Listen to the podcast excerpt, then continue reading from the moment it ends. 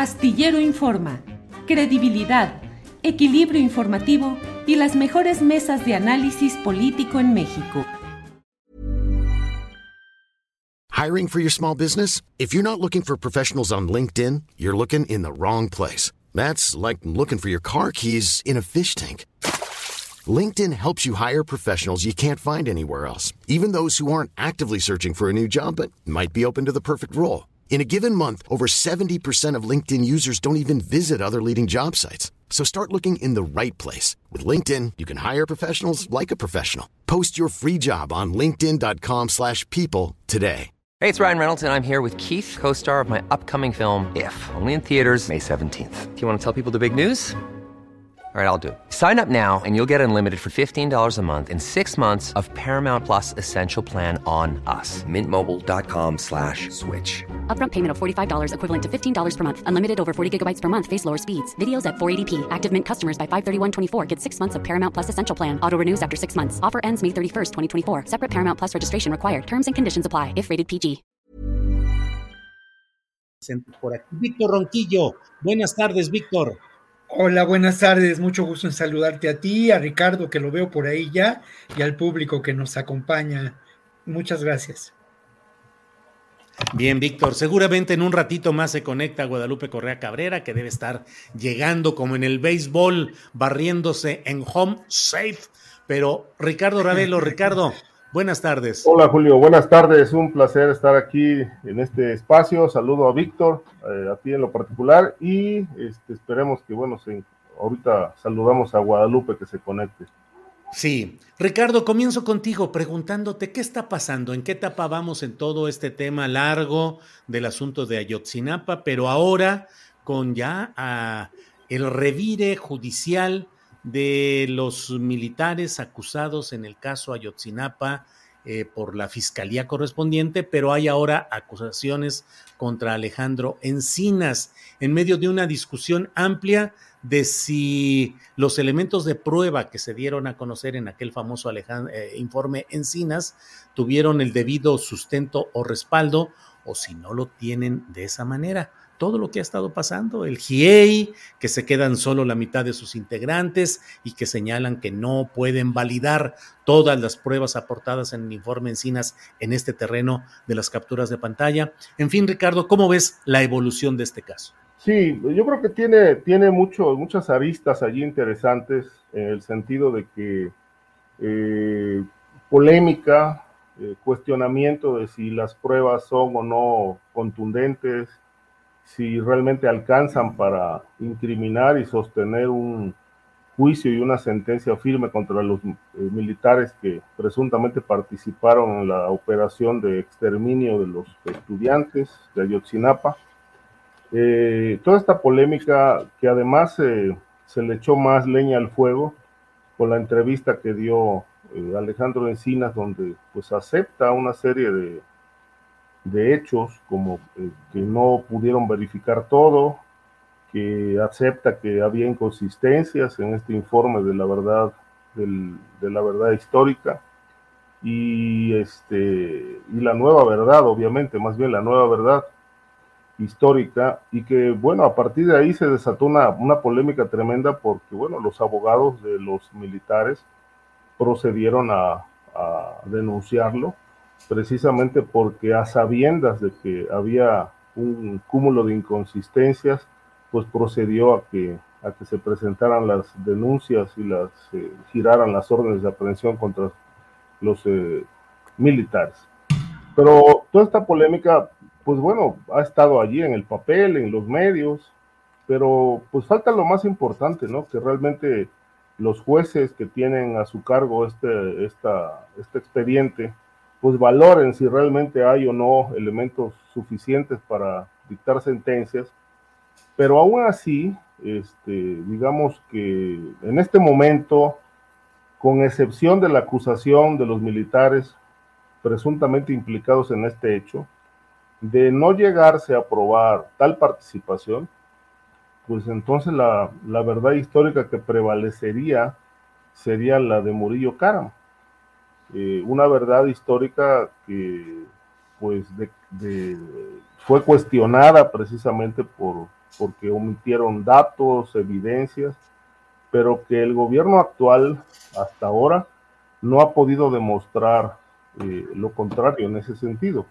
De tal manera que, bueno, pues la verdad histórica del pasado pues sigue vigente, sigue presente y con el elemento pues cuestionado de que su autor, el señor Murillo Carman, pues está en la cárcel. Ahora, ¿de qué va a depender todo esto? Pues de la valoración de los jueces, que los jueces realmente eh, hagan, analicen bien y revisen y determinen si hay o no pruebas. Lo que sí es un hecho que hasta hoy, a cuatro años de, este, de esta administración, todavía sigue sin despejarse la gran pregunta, ¿qué pasó con los estudiantes de Ayotzinapa y dónde están? ¿O dónde fueron quemados? ¿O dónde fueron asesinados? ¿O dónde están sus restos? ¿no? La pregunta sigue en el aire. El otro fracaso que me parece que se sumó a esto fue el intento de convencer a Tomás Herón de que sea testigo colaborador de la Fiscalía para que denuncie las, las, manipulaciones y alteraciones al expediente, pero al parecer, bueno, no al parecer, más bien se negó a colaborar. De tal manera que todavía este, este caso sigue, sigue teniendo mucha penumbra alrededor, eh, que lamentablemente todavía no se ha podido despejar. Esperemos que todavía faltan dos años de gobierno, que podamos llegar a esa verdad tan afanosamente buscada por el gobierno de, de López Obrador. Bien, Ricardo, gracias. Víctor Ronquillo, ¿qué opinas de este tema de las eh, demandas judiciales contra Alejandro Encinas? Y preguntarte específicamente si ves o crees que el expediente y el caso o se está estancando o está retrocediendo o crees que puede seguir eh, vigorosamente hacia adelante. Bueno, hay varias cosas. Lo primero es que hay que eh, mirar con cuidado cómo se trata de eh, desprestigiar a las instancias que han llevado adelante la investigación. Un desprestigio que pasa por diferentes acciones muy concretas, algunas de ellas contundentes, y eh, esto hay que develarlo, ¿no? No, no es casual el que estos abogados a unas eh, semanas o un, de las uh, acusaciones perpetradas en contra de Alejandro Encinas a través de una nota publicada en un diario estadounidense, pues se presenten a, a uh, mencionar que acusan legalmente a Alejandro Encinas por fabricación de pruebas, cuando lo primero que hay que señalar, y lo decía Encinas en el video que dio a conocer, eh, que se dio a conocer ayer, es que quien judicializó estas pruebas y otras más para llevar adelante las órdenes de aprehensión en contra de estos militares fue la Fiscalía General de la República. Eso no es una atribución del subsecretario de Derechos Humanos. Entonces, este intento de desprestigio, este ataque ideológico ha ido también en contra del GIEI eh, en los medios de comunicación, cada vez que el GEI presentó una conferencia de prensa, eh, hora a las horas siguientes, el ataque se dio de manera eh, contundente, de manera clara y respondiendo a intereses sin duda muy oscuros. ¿A qué intereses? Bueno, los militares que en estos momentos a través de sus abogados acusan a Alejandro Encinas, en palabras eh, muy concretas de fabricación de pruebas, pues son las personas que según eh, las pruebas presentadas ante la Fiscalía General de la República, no solamente las capturas de pantalla, son personas, ni tampoco las declaraciones de testigos protegidos, son personas vinculadas a el grupo de Guerreros Unidos que estableció un control terrible en Iguala en alianza y complicidad, como lo hemos dicho en otras ocasiones, con sectores del viejo caciquismo y evidentemente con sectores del poder político corrupto. Esto es parte de la realidad. Otra parte de la realidad de la que a mí me gustaría hablar hoy es que ayer en la noche tuve ocasión de platicar con Vidulfo Rosales, abogado de eh, los eh, padres de familia. Yo le preguntaba a Vidulfo, ¿qué hace falta, Vidulfo, en este momento para llegar al esclarecimiento de los casos? ¿En dónde nos encontramos, Vidulfo? Vidulfo me decía que lo que hace falta es precisamente llevar adelante la investigación en términos de la actuación del ejército mexicano para los padres, para Vidulfo, después de todos estos años de mantenerse en una lucha jurídica en defensa de eh, pues la vida de los hijos que, que a ellos les hacen falta y a nosotros también, pues para ellos el esclarecimiento de este caso pasa por una investigación a fondo de la actuación del ejército mexicano. No hay duda. Que ahí es donde se está atorando, Víctor. Y ahí es donde se está atorando. Ahora, otro elemento importante que mencionaba Vidulfo, yo le preguntaba a Vidulfo, Vidulfo, ¿qué opinas? ¿Hay, digamos, voluntad política por parte del presidente? Porque al final de cuentas, hablamos de lo que significa las Fuerzas Armadas en este gobierno, lo que significa, lo que significa el ejército, lo que significa la Fiscalía General de, la República y la Secretaría de Gobernación como elementos sustanciales para dar soporte al Estado mexicano. O sea, estamos hablando de, de, algo que es determinante, ¿no? Y esa voluntad política es capaz de desmontar a los grupos de poder pertenecientes al antiguo régimen, pero enquistados en esas instancias. Una pregunta que nos tenemos que hacer seriamente, ¿será posible que la voluntad política del presidente llegue a esta posibilidad? Y bueno, la respuesta de Vidulfo era lamentablemente que él lo dudaba, ¿no? Que él lo dudaba porque al final de cuentas, él, eh, eh, el presidente Andrés Manuel López Obrador ha adquirido compromisos políticos muy fuertes con el propio ejército y con las Fuerzas Armadas. Por otra parte, yo pues pienso que eh, esta realidad tiene que ver con este proceso de transformación que tiene que ir a fondo y que en este caso de Ayotzinapa, como en otros casos en términos de justicia para este país, tienen que llevar adelante el intento de desmontar estos grupos de poder enquistados en áreas determinantes de la procuración de la justicia y de la ah, instancia o, del, ejercicio de la gobernabilidad. Hablo de la Fiscalía General de la República y de eh, la Secretaría de Gobernación y del propio ejército. Es el caso de Ayotzinapa, pero es también el caso de la guerra sucia, ¿no? Donde sin duda no podemos avanzar en el esclarecimiento de lo que ocurrió si no se desmontan estos grupos enquistados que de alguna manera continúan la acción de este sistema autoritario y represor que lamentablemente generó una atroz eh, violencia en los años 70 y que luego después en una continuidad terrible y dolorosa victimiza a estos jóvenes desaparecidos en la terrible noche de Iguala, Julio.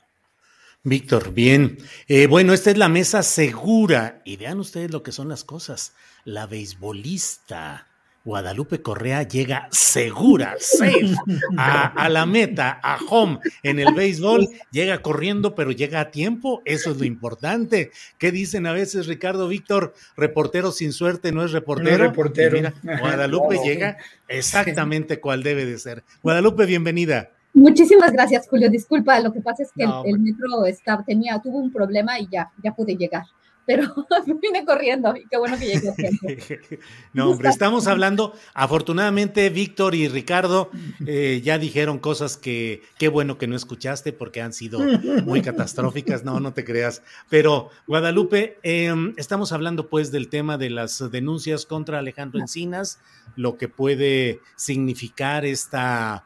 Eh, acometida legítima finalmente en términos jurídicos de los militares y sus abogados, finalmente es un derecho que tienen, pero ¿qué significa en el tema del avance, el estancamiento o el retroceso del caso Ayotzinapa? ¿Qué opinas, Guadalupe? Sí, es un tema complejísimo, complejísimo y muy desesperante. Imagínense lo que es desesperante para las familias de estos muchachos desaparecidos y para toda la sociedad mexicana. Y bueno, las acusaciones, los dimes y diretes. Y por otro lado, el, secretario, el, el subsecretario Encinas se encuentra entre fuegos cruzados. la comunidad, el grupo de ONGs, eh, bueno, obviamente la Fiscalía Especial para la, el, fiscal, el ex fiscal especial para la investigación de este caso, pues de alguna manera primero también se desenmarca, ¿no? En este segundo intento por encontrar la verdad y no solamente plantear una verdad histórica. En este momento, eh, pues la oposición y muchos otros escépticos, eh, observando lo que ha sucedido, hablan de una segunda mentira histórica. Hablan de, una segundo, de un segundo intento por tapar la verdad, por proteger a las instituciones corruptas. En este momento se habla de una protección a los militares.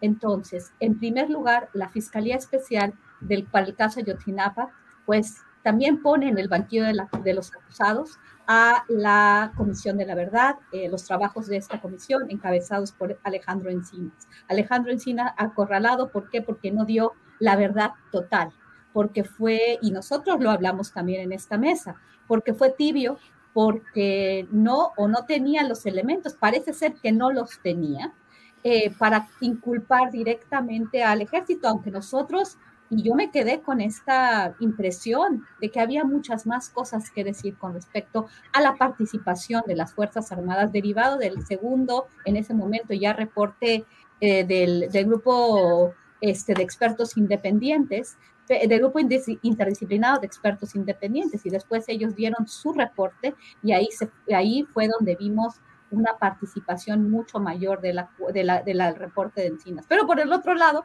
vuelve a ponerse en el banquillo de los acusados y ahora para la parte de los militares. Los militares defendiendo obviamente sus espacios, defendiendo obviamente su posición y aquellos acusados, pues su libertad, ¿no? Y como dices tú, tienen una, este, tienen una respuesta jurídica que se puede dar bajo un marco institucional. Sin embargo, pues a todos nos deja mucho que desear toda esta investigación, todos estos dimes y diretes, toda esta participación que supuestamente no se ha aprobado, pero que ahí está, que el grupo interdisciplinario de expertos independientes eh, asegura, se tienen también con pantallazos muchas veces, se tiene que probar, se tiene que también llamar, y eso lo hemos dicho también en, en otros espacios, eh, precisamente con este caso, ¿no? Este, lo, que, lo que mencioné en algún momento, lo que mencionaron otros periodistas, de que, bueno, está esta investigación, pero ¿cuál es el papel este, de, las, de las instituciones de procuración de justicia? Llamar a todos a cuentas, hacer, la investigación está hecha, pero también los acusados presentan sus pruebas, presentan a sus testigos y se hace un juicio. Y eso es lo que tiene que pasar en el país. ¿Por qué? Porque ahorita estamos asumiendo que, que unos tienen toda la culpa en base a ciertas pruebas, a ciertas evidencias. Vamos a cotejarlas con las pruebas que ellos tienen, con los testigos que ellos tienen. Y vamos a hacer, ya no, ya no somos un país en el cual no hay juicio, hay un país donde, de, donde el sistema de justicia se hace con juicios orales. Entonces, vamos a dejar que este proceso avance, pero sí, Alejandro Encinas este, está en el banquillo de los acusados y el papel de la fiscalía, como siempre, pues ha estado muy a discusión. Este, creo que sigue, seguimos, seguimos con Gertz Manero a la cabeza de una institución que no funciona. No, no, no funciona, la fiscalía no sirve. La fiscalía que quieren las ONGs avaladas por el poder internacional, pues quiere que sirva para ellos. Entonces, es un tema que realmente me desespera bastante. Este, es un tema que, que, que, que no parece tener solución. Y bueno, este, vamos a seguir hablando de esto porque esto no se acaba hasta que se acabe. Muchas gracias. Bien, gracias.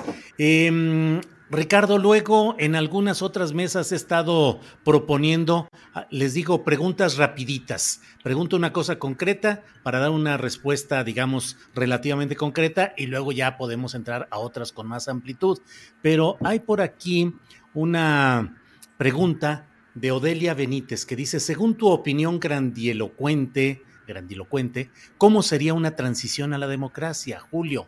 Eso pregunta Odelia Benítez. Y Ricardo, comparto contigo esta opinión mía. Yo digo que un punto fundamental para que haya una auténtica transición a la democracia es la de desmontar el poder militar hasta ahora intocado a lo largo de toda la historia política de nuestro país y que cuando en México realmente se toque y se desmonte ese poder militar y haya una supervisión y una presencia civil importante, incluso ocupando la Secretaría de la Defensa Nacional, un civil, una mujer u hombre civil, creo que empezaría una verdadera transición a la democracia, porque si no nos la pasamos patinando en reformas, en propuestas, en discursos pero no se llega al fondo del asunto. ¿Qué opinas, Ricardo Ravelo, de la pregunta y si quieres de mi planteamiento o fundamentalmente la pregunta de nuestra internauta?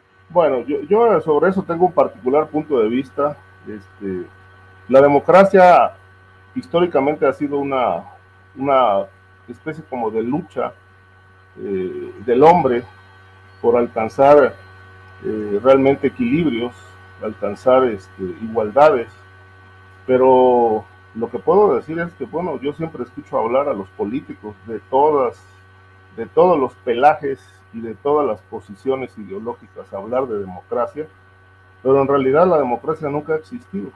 Eso es una vil falacia y una vil farsa de todos, de PRI, de PAN, de Morenos, de todos. Usan eso como un embrete, pero democracia nunca ha habido.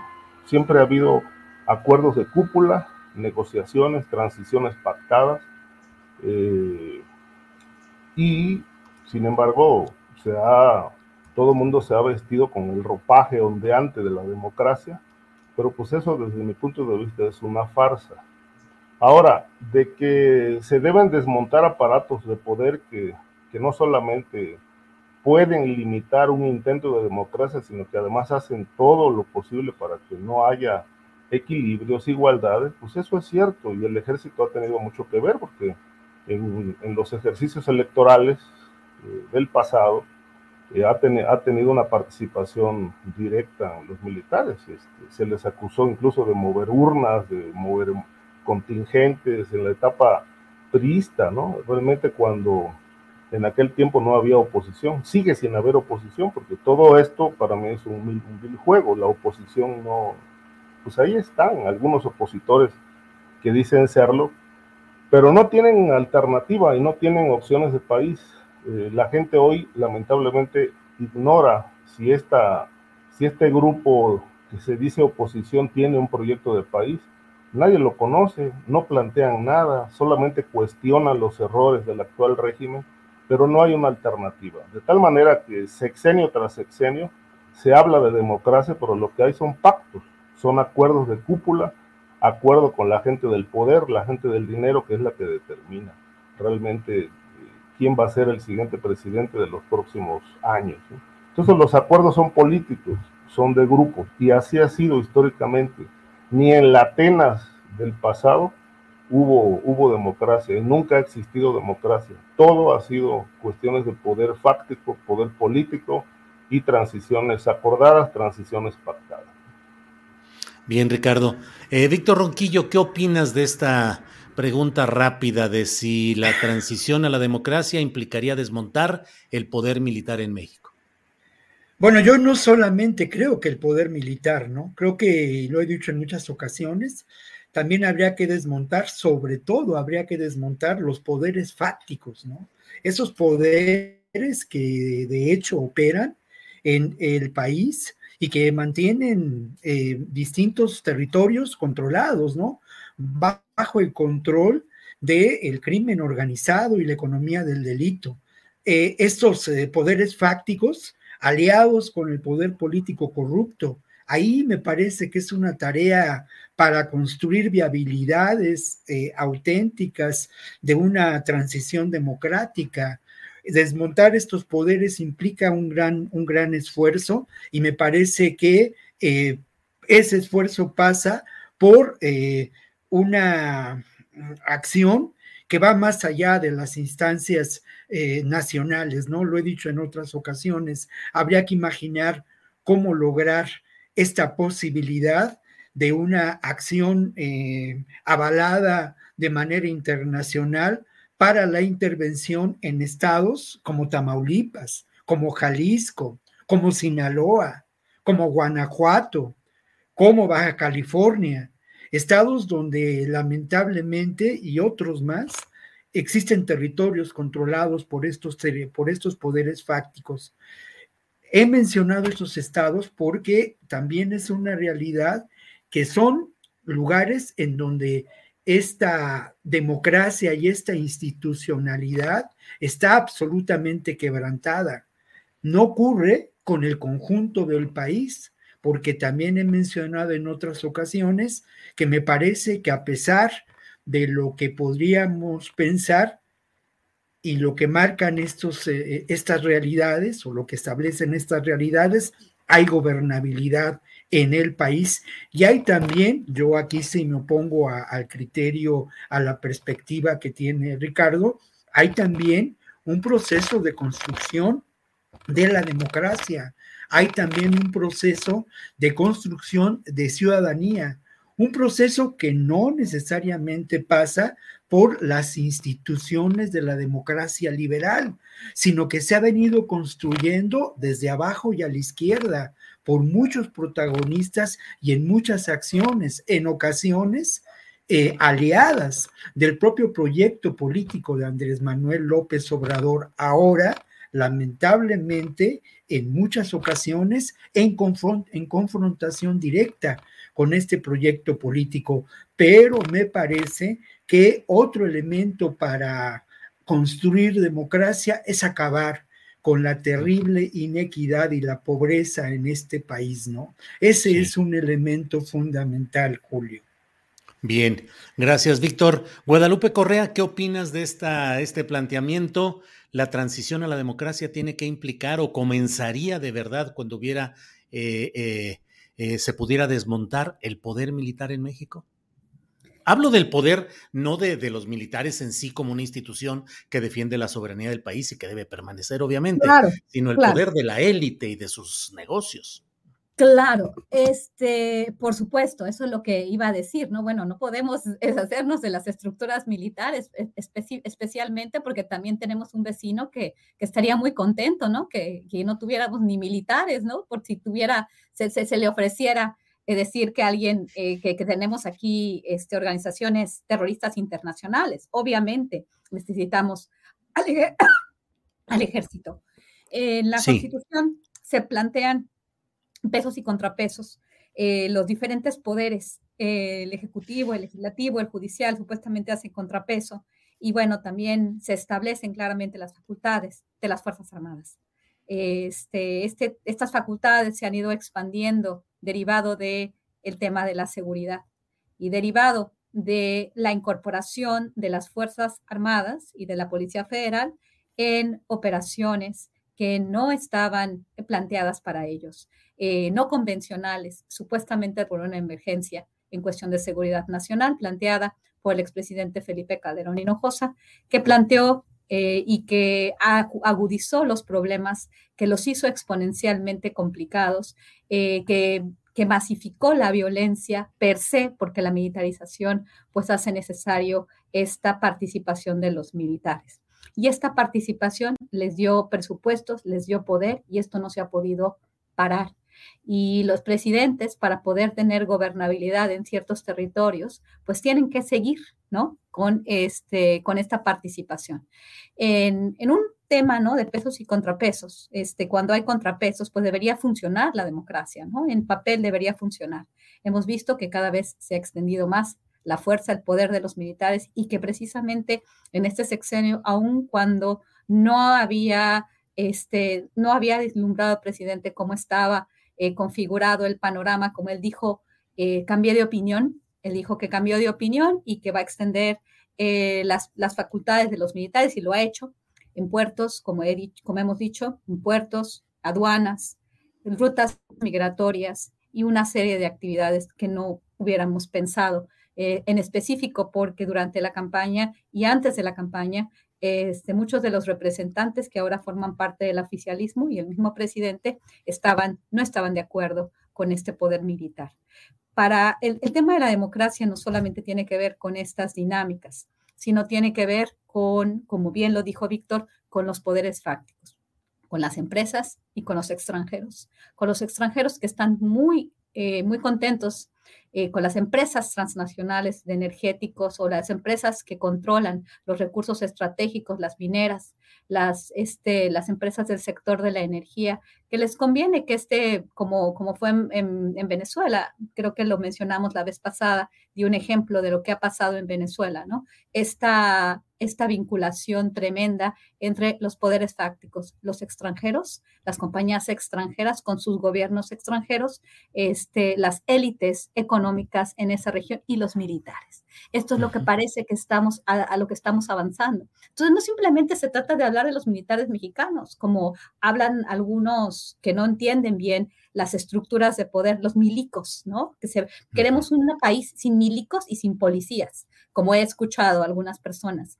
Este, no, no, no, no se trata de eso. Se trata de ver cómo está configurado el poder, quiénes son los poderes fácticos y cómo está funcionando todo esto, estos poderes concatenados unos con otros, donde finalmente estamos hablando del avance del gran capital transnacional y de, y de programaciones, de, de, configuraciones mucho más complejas, donde no solamente estamos hablando de los militares mexicanos y de estas cofradías de que se hablan cuando pasó la cuestión de, de del general Cienfuegos. Pero bueno, este es simplemente, eh, en términos generales, una respuesta a tu pregunta. Gracias, Guadalupe. Ricardo Ravelo. ¿Qué está pasando? Me da la impresión de que en días recientes se ha incrementado la, el número de casos de inseguridad pública, particularmente relacionados con mujeres, pero en un esquema en el cual eh, se acelera el número de casos. Eh, está la, eh, específicamente el de Morelos, con esta guerra entre fiscalías, la de la Ciudad de México y la de Morelos, los casos de los fiscales ahí y en otras entidades. ¿Qué está pasando con la seguridad en estos momentos? ¿Cuál sería tu lectura de este momento, Ricardo? Bueno, lo que está pasando es que se está agravando el problema más, es decir, ahorita ya te, tenemos eh, oleadas de sangre, de, a veces hasta de 500 crímenes los fines de semana, este, es decir, no se deja de cometer asesinatos de alto impacto. Y 500 crímenes acumulados en un fin de semana. Sí, que se van acumulando incluso hasta uh -huh. en fines de semana. Son cifras que, pues sí, son escandalosas, no siempre, pero de que está sobre 80 70, 80 asesinatos diarios, pues es más o menos la, la dinámica del crimen, cómo se está dando, en, no en todo el país, pero sí en gran parte de, del territorio. Y obviamente no, no se ve ninguna mejoría en cuanto a que esto eh, pueda frenarse. Este, casos como Guanajuato tienen muchísimo tiempo ya con un foco rojo que no es posible cambiar. Eh, lo mismo Baja California, Guerrero, este, en fin. Pero eh, todo esto es la descomposición y, volvemos al, tema. Como no hay una, una política integral este, clara, definida, eh, obviamente el, el, los, los, grupos, los grupos dedicados a la delincuencia organizada pues siguen impunes, este, no vemos la participación de las Fuerzas Armadas en, en poder frenar este flagelo que se va agravando de ahí que, bueno, se pone pues en bajo cuestionamiento por qué lo quieren extender hasta el 2018 si no meten las manos para ir pacificando el país. Eh, ya tienen tiempo, tienen cuatro años este, operando, ¿no? Este, los militares, una parte de, como apoyo de, las, de, las, de la Guardia Nacional, pero no vemos estrategia y a nivel local, pues priva mucho la corrupción, ¿no? A nivel de fiscales hay un severo cuestionamiento porque son fiscales que se quedaron allí eh, puestos por los gobernadores que ya se fueron para que le cuiden las espaldas. Es el caso que mencionabas de, de Morelos, ¿no? Morelos ahora con este nuevo escándalo de encubrimiento que, que se le señaló al, al, actual fiscal, pues es una herencia de Graco Ramírez en, en Morelos, lo mismo pasa con eh, el, el, caso de Quintana Roo. Hiring for your small business? If you're not looking for professionals on LinkedIn, you're looking in the wrong place. That's like looking for your car keys in a fish tank. LinkedIn helps you hire professionals you can't find anywhere else, even those who aren't actively searching for a new job but might be open to the perfect role. In a given month, over 70% of LinkedIn users don't even visit other leading job sites. So start looking in the right place. With LinkedIn, you can hire professionals like a professional. Post your free job on linkedin.com slash people today. Hey, it's Ryan Reynolds, and I'm here with Keith, co-star of my upcoming film, If, only in theaters May 17th. Do you want to tell people the big news? All right, I'll do it. Sign up now and you'll get unlimited for $15 a month in six months of Paramount Plus Essential Plan on us. Mintmobile.com slash switch. Upfront payment of $45 equivalent to $15 per month. Unlimited over 40 gigabytes per month. Face lower speeds. Videos at 480p. Active Mint customers by 531.24 get six months of Paramount Plus Essential Plan. Auto renews after six months. Offer ends May 31st, 2024. Separate Paramount Plus registration required. Terms and conditions apply if rated PG. Y, y muchos estados, ¿no? Veracruz con un- una fiscal ligada a los Zetas, este, y entonces, y, y con personajes de los Zetas como funcionarios públicos que están denunciados en, en PGR desde hace tiempo, en Fiscalía ahora, con expedientes eh, de policías que eh, han estado militando en distintos cárteles, de tal manera que, bueno, con personajes con estos perfiles, no es posible aspirar a un, a un, este, a un nivel óptimo de seguridad en ninguno de los territorios. Y ahí pues está el otro cuestionamiento. Este, me parece que el presidente ha sido muy enfático en el discurso del combate a la corrupción, este, pero la corrupción ahí sigue y agravándose mientras la impunidad pues se va, se va robusteciendo. Pues, no hay limpias en las fiscalías, no hay limpias a nivel de las policías municipales y, y estatales. Este, es decir, en materia de seguridad pareciera que todo está por hacerse porque no hay acciones eh, al respecto. Y creo que más allá de la situación de lucha territorial o tráfico de drogas o, o, de esta lucha de grupos criminales por, por los negocios eh, de, trata de personas, de robo de tierras, de lavado y de control de, por mercado de drogas, eh, hay, un, hay, hay un aparato de procuración de justicia que está totalmente permeado por la criminalidad y ahí no se hace absolutamente nada. Uh -huh. Lo mismo a nivel de los municipios, ¿no? Hace unos días me llamó la atención algo que pues pasó, pasó de noche por los medios, por ahí leí una nota solamente de una declaración que dijo el secretario de Gobernación, Adán Augusto, en Coahuila, precisamente en el Congreso de Coahuila.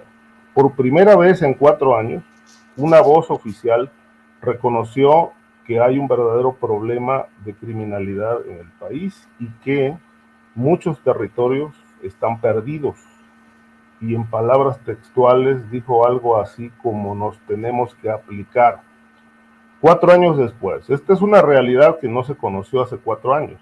Es una realidad que, digamos, en una etapa de agudización viene desde el año 2000, ya se venía arrastrando se complicó más con el control que viene ejerciendo el crimen organizado a nivel político y que hoy prácticamente podemos decir que ya no hay ninguna frontera entre lo que es el crimen y el poder político. Es decir, hay muchos municipios, yo diría que 70%, aunque hay muchas discusiones al respecto, están gobernados por alcaldes ligados a grupos criminales. Ahí está Guerrero, le acaban de decir al presidente cómo están controlando territorio, tráfico de armas, tráfico de droga, el grupo de los ardillos. Son cuatro hermanos, uno de ellos diputado local del PRD. Y la mayoría de esta familia pues gobiernan Guerrero, tienen a su cargo distritos completos este, con familiares y socios y cómplices como alcaldes. Y esto se, multiplica por todo el país, pero el presidente, para él esto no funciona de esta manera.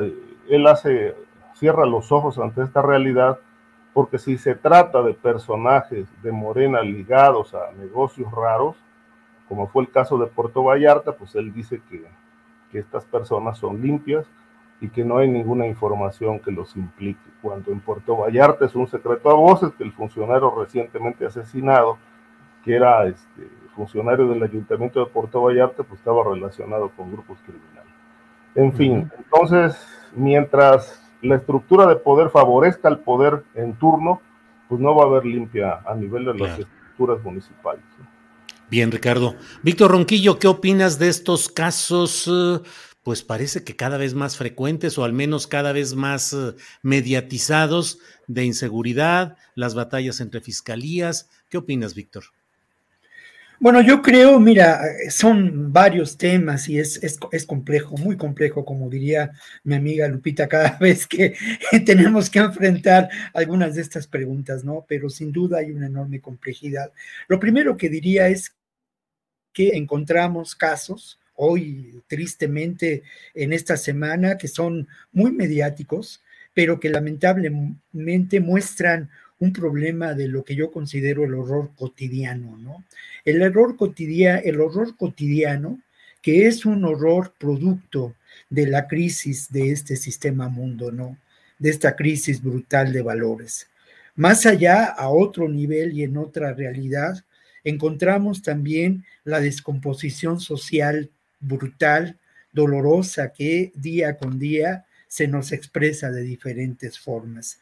Y luego encontramos la corrupción eh, generada por este poder político vinculado a grupos de crimen organizado. El caso concreto de lo que ocurre en este momento en relación al feminicidio, como todo lo indica, de Ariadne, ¿no? De esta muchacha eh, lamentablemente encontrada en la carretera eh, en condiciones, pues, muy tristes, ¿no? De muerte. Y aquí eh, yo lamento mucho el que, sin duda, gracias a lo que podemos considerar elementos de corrupción, este fiscal y el grupo que lo apoya políticamente, sin duda, con nexos eh, con los poderes más oscuros en Morelos, de inmediato haya considerado y haya victimizado a esta, a esta persona. Creo que por otra parte hay pues elementos eh, que vale la pena destacar y, que vale la pena también poner sobre la mesa, ¿no? La acción valerosa de estos ciclistas que dieron a conocer este hecho, que se, que se conmovieron ante este cuerpo, que tomaron fotos y que las enviaron a las redes sociales, la protesta de los propios familiares, la acción, aunque sea, aunque se cuestione, de la propia Fiscalía General de la Ciudad de México, rechazando la supuesta evidencia de eh, que esta muchacha había muerto por broncoaspiración. Eh, por otro lado, también lo quiero destacar, la valentía de la propia Claudia Sheinbaum de señalar estos hechos, ¿no? Y eh, por lo demás, pues hay evidencias muy claras de que otra vez estos sectores oscuros de la realidad política del país, pues de inmediato atacan, ¿no? Hoy en la mañana oí al senador Germán Martínez diciendo que la posición de Claudia Sheinbaum buscaba votos. Me parece francamente fuera del lugar. Es lo menos, lo menos que se puede, que se puede decir. Pero hay, hay otros elementos que quiero mencionar. Y bueno, también con mucha facilidad se dice que no hay una estrategia para enfrentar esta terrible realidad de la inseguridad en este país. Y aquí yo me he cansado de mencionar cómo esa estrategia se conforma en ocasiones en una acción desesperada. Pero quiero destacar ahora cómo parte de esa estrategia, y esto es muy importante, tiene que ver con las acciones del gobierno mexicano actual en relación a las demandas en contra de los fabricantes de armas en Estados Unidos, tanto en Boston, en Massachusetts, como en Arizona.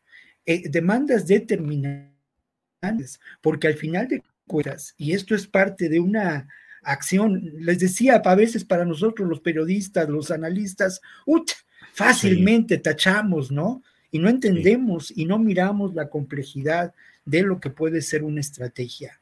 Precisamente esa estrategia y esas demandas tienen que ver con algo que es fundamental y que es muy obvio.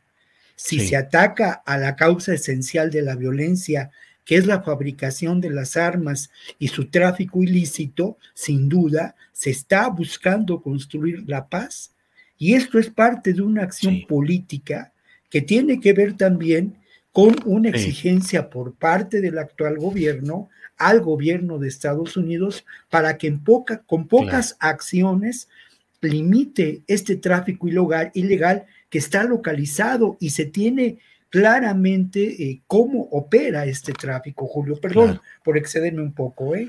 Víctor, gracias. Eh, Guadalupe Correa, ¿qué opinas sobre el tema de estos hechos de inseguridad que parecieran estar pues generando mucha incertidumbre y algún tipo de batalla institucional, em, al menos entre las fiscalías. ¿Cómo ves las cosas, Guadalupe?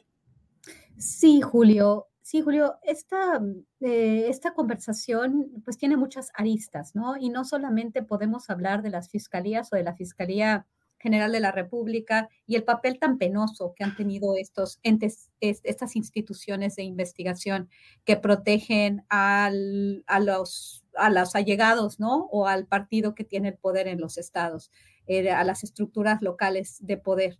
Eh, no siéndose justicia, es uno de los pasos, uno más de los pasos del eh, sistema de justicia en este país que no está sirviendo. Sin embargo, hay que reconocer, como, como bien lo dijo Víctor Ronquillo, que es muy importante. Yo siguiendo estos temas de una manera en particular, eh, centrándome en estos temas cuando llegué a Brownsville a, investigar el tema de Tamaulipas, ¿no? Y el tema de la seguridad en México, cuando nos cimbró a todos esta guerra contra las drogas que realmente eh, generó un conflicto armado en el país per se, andando a los militares, sacándolos de sus cuarteles. En realidad, esto mismo fue lo que nos, obviamente ya estaba el caldo de cultivo, ya habían generado, ya se había generado la familia michoacana a, partir de los Zetas, ya estábamos viendo esta expansión de estos grupos en diferentes partes del país y su reconfiguración a través de la, de la, de la diversificación de actividades criminales y bueno, de una, una nueva forma de hacer crimen, ¿no? El crimen organizado de otra manera, mucho más masificado y obviamente respondiendo a los patrones de la doble transición hacia la democracia y a los libres mercados. Eh, lo que sí recuerdo es que en ese momento este, que nos cimbró a todos las cabezas, los cuerpos desmembrados, eh, San, este, San Fernando I, San Fernando II, realmente estábamos llenando el país de, de fosas comunes. Era, fue una guerra que que declaró el Estado mexicano, aquí estoy hablando de Estado mexicano, a través de su presidente.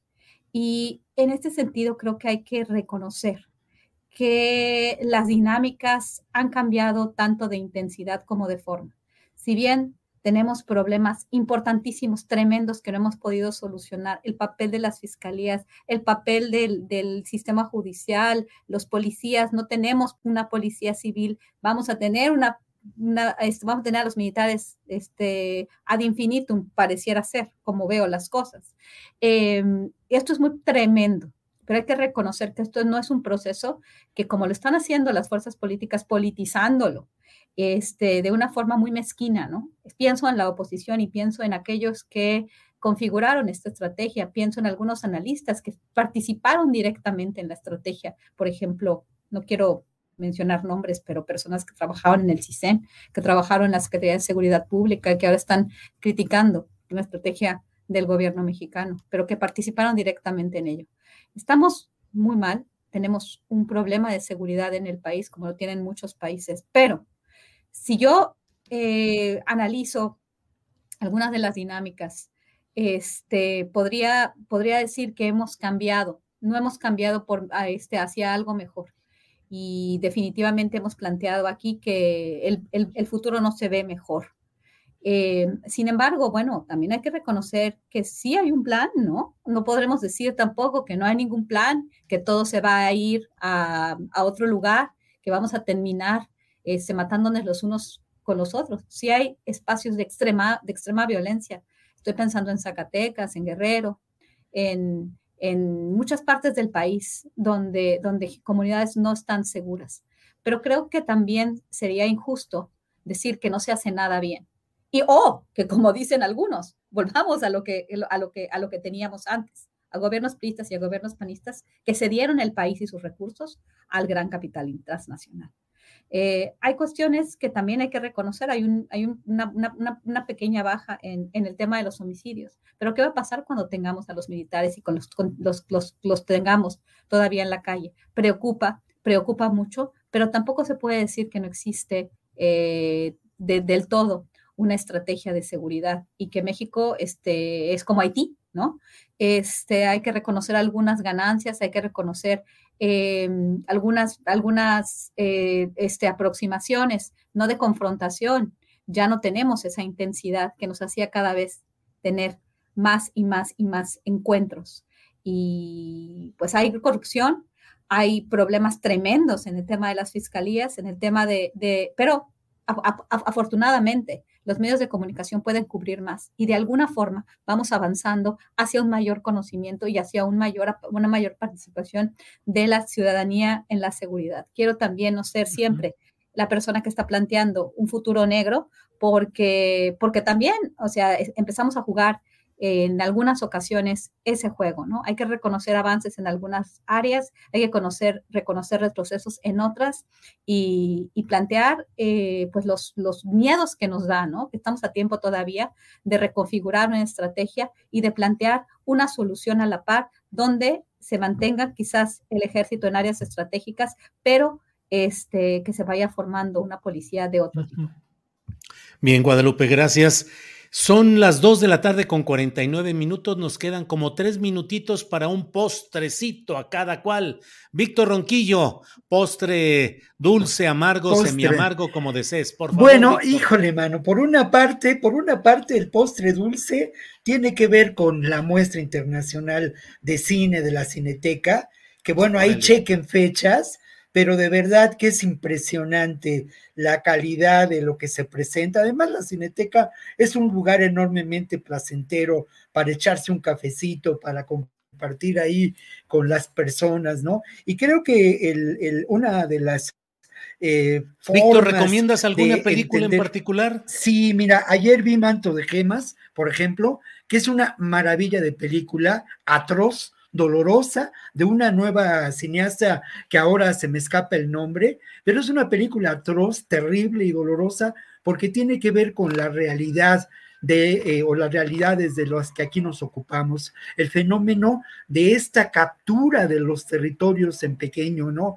Es una película muy, muy dolorosa porque además se nos presenta esta visión fragmentaria, pero también hay películas muy interesantes como Corsage, que es una película que vi a principios de la semana y que tiene que ver con esta, es una emperatriz rebelde, entonces es maravillosa la aproximación a la feminidad. Es, es, es de verdad muy, muy grata. Y luego, bueno, Víctor, ya vi que la directora y la guionista es Natalia López Gallardo. De Gracias, hermano. Natalia, Gracias. ya recurrí a Google, pues, ¿qué, qué claro, se haces bien. Y yo estaba en esas cuando me sorprendiste en mi turno, pero, pero mira, la otra que yo recomiendo mucho es eh, eh, Desierto Rojo ¿no? El Desierto Rojo, que es una película de Antonioni, cineasta italiano, pero es una película que se filmó hace más de 40 años y es una enorme vigencia, porque tiene que ver con el proceso lamentable de descomposición de lo social a través de los desechos industriales y los grandes espacios de eh, contaminación humana, industrial, pero todo ello visto desde una perspectiva otra vez femenina en donde el personaje que eh, aparece, que es además una, una actriz italiana bellísima, que tampoco tengo ahorita el nombre, pero esta, este personaje recuerda mucho a esos, a esos personajes como, como la maga como la maga de Cortázar, ¿no? Aquella bella mujer que iba y venía y que siempre inspiraba y llevaba la locura a los narradores, porque son dos narradores, desde mi punto de vista, los eh, eh, que aparecen en La Rayuela, este clásico de la literatura latinoamericana. Y bueno, la verdad es que sí recomiendo ampliamente Y en otro postre, pues un poco amargo, Julio, se cumplen 10 años de un feminicidio de Carla Postigo, de víctima de ah, una atroz impartición de la justicia allá en San Luis Potosí, que tú debes recordar y conocer y saber más eh, de, yo que yo de este caso. Pero este caso es verdaderamente emblemático porque de alguna manera reúne todos los elementos de injusticia que acompañan en muchas ocasiones a los casos de feminicidio. Un postre dulce para concluir tiene que ver con que el próximo miércoles eh, en, el Estado de México, se, el Estado de México pedirá perdón a, las, a los familiares víctimas de otros dos eh, feminicidios en los que lamentablemente no se llevó a cabo una investigación pulcra, se les victimizó. En fin, este es un poco lo que, lo que comparto yo eh, en este final del programa, Julio. Gracias, Víctor. Ricardo Ravelo, tu recomendación de fin de semana y la crítica cinematográfica, porque ya Víctor ya nos dio cátedra de análisis cinematográfico. No, el postrecito que desees, Ricardo, por favor. Bueno, pues yo tengo lecturas ahí. Eh, acabo de adquirir un, librito de, uno de los autores que yo siempre he seguido y he recomendado, Stefan Zweig, que se llama este, La desintoxicación moral de Europa, pero que está planteado como un libro que bueno, fue escrito a, principios del siglo XX, pero es un libro tan vigente que es fácilmente aplicable a lo que está pasando en México y lo que está pasando en América Latina y en buena parte del mundo. O sea, realmente se requiere, a propósito de lo que mencionaba hace un momento Guadalupe, de los temas de los poderes fácticos, del tema de la corrupción, eh, esto que todavía sigue siendo una perturbación y una, una pesadilla en México, pues sí valdría mucho la pena que desde las instancias de poder, pues el mismo poder llevara a cabo su propia desintoxicación en las instancias que están infiltradas por el crimen, por los poderes fácticos, ¿no? Yo escuché con atención este último comentario que hizo Guadalupe, una, reflexión entre la trágica realidad y una lluvia de optimismo de que algo se está haciendo, de que algo puede cambiar, es decir, eh, el enfoque me, pareció interesante, pero siempre estamos hablando de un cambio a futuro, Es decir, y cuando hablamos de cambios a futuro, eh, yo digo que cuando, cuando apostamos al tiempo, eh, nada se resuelve, porque es algo así como correr tras el propio sombrero, como decía Chesterton. El viento arrastra el sombrero y nunca lo alcanzamos. el cambio es ahora, y yo creo que estas cuestiones perturbadoras del gobierno, del país, pues se tienen que cortar de tajo. Hay cosas que llevan tiempo, eso es cierto, pero el tiempo no para todos nos acompaña. Eh, hay, que, hay que procurar que el tiempo juegue a favor y no en contra. De tal manera que yo creo que eh, este tema de la seguridad pública, en efecto, requiere un plan a largo plazo, pero también requiere acciones ahora. Sí. Bien, Ricardo, gracias. Guadalupe Correa, postrecito cinematográfico, histórico, de seguridad, de lo que tú desees, Guadalupe. Sí, muchas gracias, Julio. Pues yo quiero dar un, postre amargo, porque me quedé con ganas de, decir dos cosas importantes. Este, una que no, no hablamos, o quizás tú hablaste en tu programa, pero no lo vi. Este, en estas declaraciones de medios, por ejemplo, como Reuters el día de ayer, sobre esta, esta forma de, eh, de estos medios de comunicación de decir México está perdiendo su democracia y sale el Washington Post y la persona que edita la parte en español diciendo que México está perdiendo la democracia, dándole espacios a personajes que, lejos ya de, de comportarse como académicos, se comportan como propagandistas, como la señora Denise Dresser, o periodistas como la señora Anabel Hernández, que afirma que es más peligroso hablar de Andrés Manuel López Obrador que del narcotráfico, este, sin dar ninguna, ninguna prueba de lo que está diciendo, ¿no? Pues yo creo que todos ellos hablan mal del presidente, pero ¿por qué es peligroso? O sea, ¿qué, cuestiones más, más este, creadoras de miedo, de terror, de, división? Y bueno, esto también alienta a las redes sociales para que se calienten más y se den unos con otros. No estoy diciendo que la oposición esté necesariamente siempre haciéndolo mal, ¿no? Pero es que estas, estos, estos, este, estos dichos tan temerarios sin una justificación, hacen perder la credibilidad a estas personas, pero al mismo tiempo sí tienen un efecto muy polarizante. Y bueno, finalmente este, este tipo de lenguajes de la prensa internacional, el día de ayer, lo vi hoy, dice este señor Diego Ore para Reuters, y que lo van reproduciendo, pues, personas muy importantes en los Estados Unidos, ¿no? Ex, este, ex embajadores y gente que, que tiene una voz importante para hablar de México. Dice, México es, en México está fuera de control el tráfico de especies, este, de, de, especies en vías de extinción.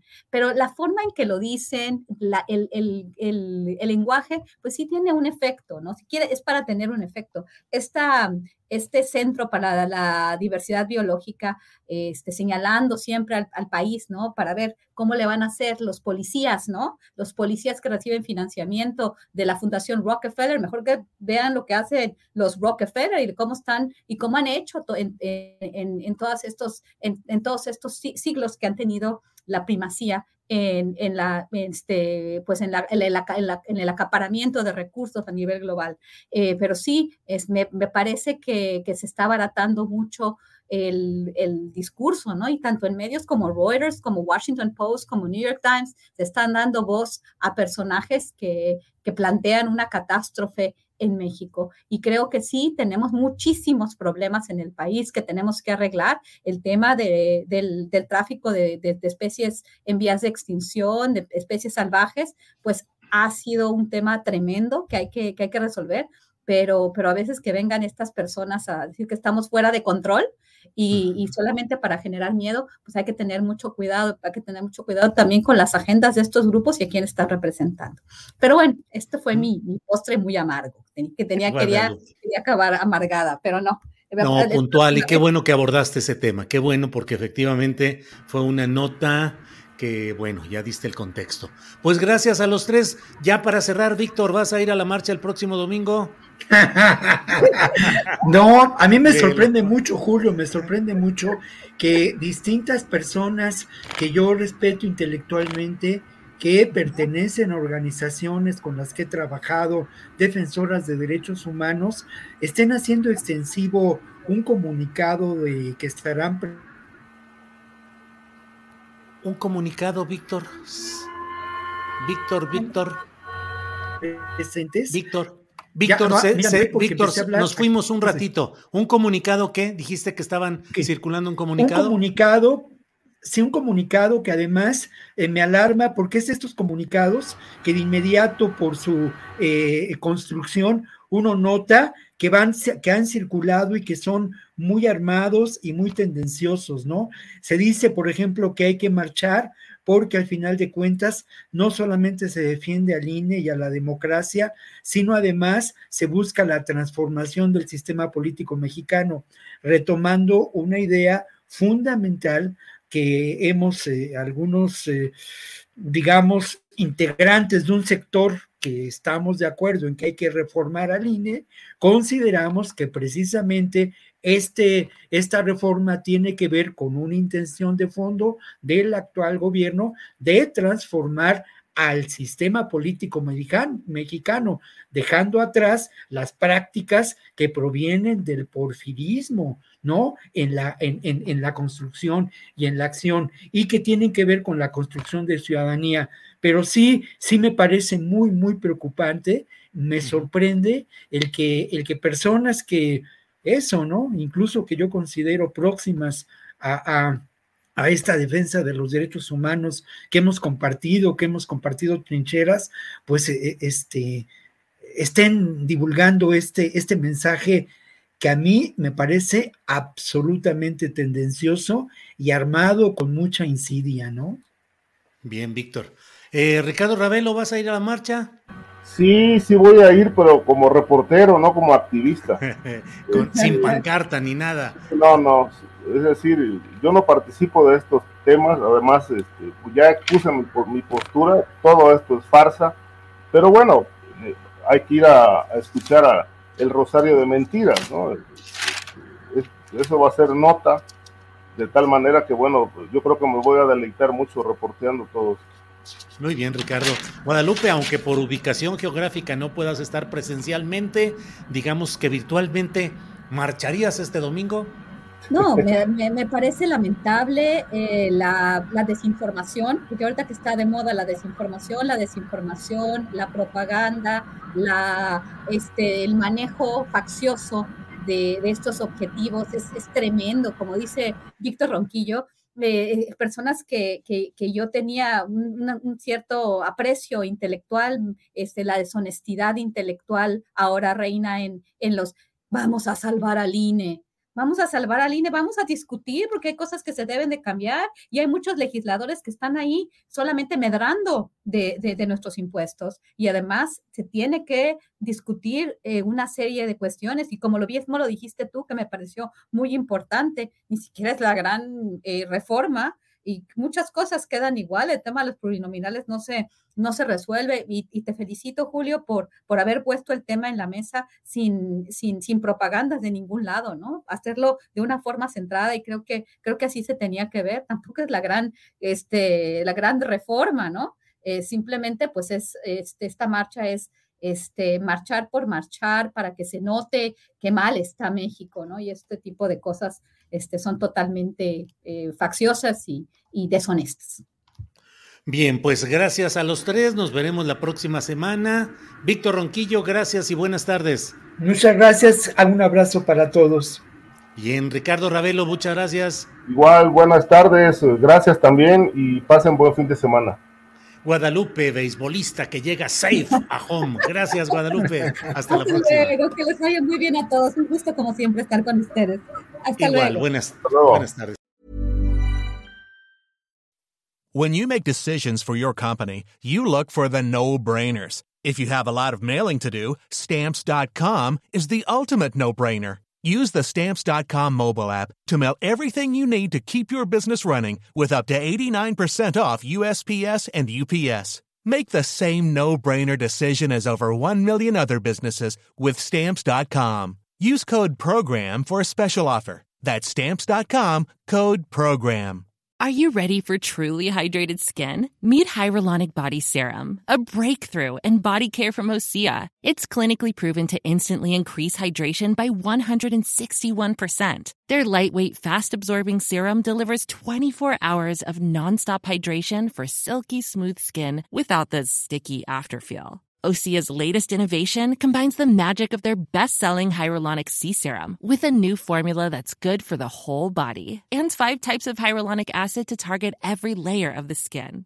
Osea is a women-founded, women-led brand that's been crafting seaweed-powered products for nearly 30 years. The best part? Everything Osea makes is clean, vegan, cruelty-free, and climate-neutral certified, so you never have to choose between your values and your best skin. Treat your skin to clean, vegan skincare from Osea. Get 10% off your first order site-wide with code SUMMER at OseaMalibu.com. That's O-S-E-A Malibu.com code SUMMER.